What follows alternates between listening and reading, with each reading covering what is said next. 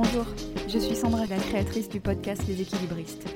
Dans ce tout premier épisode, je voulais me présenter et surtout vous en dire plus sur ce podcast et sa raison d'être. L'idée de ce qui allait devenir Les Équilibristes a germé il y a quelques années, peu de temps après la naissance de mon petit garçon. Je discutais avec ma sœur en lui disant à quel point j'admirais mes amis qui arrivaient à travailler et élever leurs enfants. En soi, euh, vraiment rien de révolutionnaire, ça concerne une grande partie des femmes aujourd'hui. Et pourtant, c'est bien le télescopage de ces deux mondes, des deux vies, privées et professionnelles, qui pose beaucoup de questions à la majorité d'entre nous. On a beau dire choisissez tout, en avant toutes, tout pousse encore trop souvent à opposer le monde professionnel et la maternité, et à les imaginer incompatibles.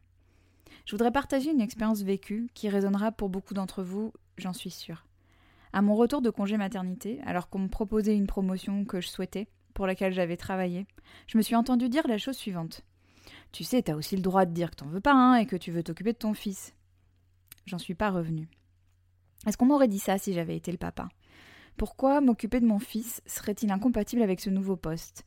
Et pourquoi la question n'était-elle pas plutôt on voit bien que t'as envie de progresser faire ce poste, on voit bien que t'as envie d'être une maman présente, comment est-ce qu'on peut faire pour t'aider dans cette ambition-là? Le monde du travail a tendance à encourager et à récompenser la présence physique dans des locaux déterminés pendant des plages horaires fixes et idéalement les plus longues possibles. À côté de ça, la société attend encore tellement des mères. Les pères d'aujourd'hui sont beaucoup plus impliqués que leurs aînés, ça c'est sûr. Pourtant, c'est encore trop souvent la maman qu'on appelle quand un enfant est malade, ou encore elle, que certains ont vite fait de juger mauvaise mère lorsqu'ils estiment que son investissement professionnel se fait au détriment de ses enfants. D'ailleurs, on ne dit pas mauvais père. Et d'ailleurs, les papas aimeraient peut-être aussi qu'on les appelle quand leur enfant est malade. Alors les copines sont là. Les échanges avec les miennes me sont vraiment précieux. Ils me permettent à chaque fois d'envisager d'autres perspectives, de tester des nouvelles choses, d'avancer, et me rassurent en me montrant que je suis pas seule face à mes questions. Je trouve que ces amies n'ont jamais assez conscience de leur qualité. Elles sont toujours empreintes d'une grande modestie. Mais non, c'était facile, c'est vraiment rien du tout, et puis j'ai eu de la chance. Je les reprends souvent. Non, c'est pas facile, c'est toi qui assures. Non, t'as pas eu de la chance, tu t'es battu, tu as bossé, tu as fait ce qu'il fallait.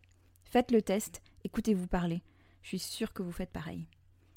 Alors je me suis dit que ça serait bien de les mettre en valeur, ces mamans qui embrassent tout leur rôle, ne renonceraient à aucune de leurs facettes, mais non sans questionnement et doute. Ça rassurerait dans une époque où, à cause des réseaux sociaux, on se sent si souvent moins bien que tel autre, pour qui tout semble si simple.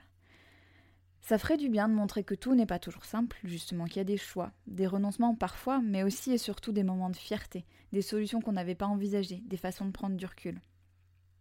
J'adore les histoires des autres, et le podcast est le vecteur parfait pour ça. À chaque écoute, j'en ressens un peu changé, bousculé, grandi. Deux leitmotivs guident mon inspiration pour ce podcast. Une phrase que me répétait une de mes profs de danse l'équilibre, c'est pas un état, l'équilibre, c'est une recherche. C'est pour ça que ce podcast s'appelle Les équilibristes la recherche permanente de nouvelles approches qui vont permettre de se sentir bien dans les différents pans de sa vie. Et les mots de ma grand-mère à chaque fois qu'on se parle, va de l'avant. C'est bien en avançant qu'on peut trouver son équilibre, quand on jongle avec tant de rôles. Après des mois de réflexion, j'ose enfin me lancer, avec l'ambition de mettre la lumière sur ces femmes qui vont de l'avant et s'épanouissent dans les nombreux pans de leur vie. Il sera surtout question des coulisses. Comment on fait pour assumer son ambition professionnelle en se sentant suffisamment bonne mère? Comment lâcher sur certains sujets pour se concentrer sur ce qui est vraiment important Et puis d'ailleurs, comment on sait ce qui est vraiment important? Où on trouve la confiance en soi?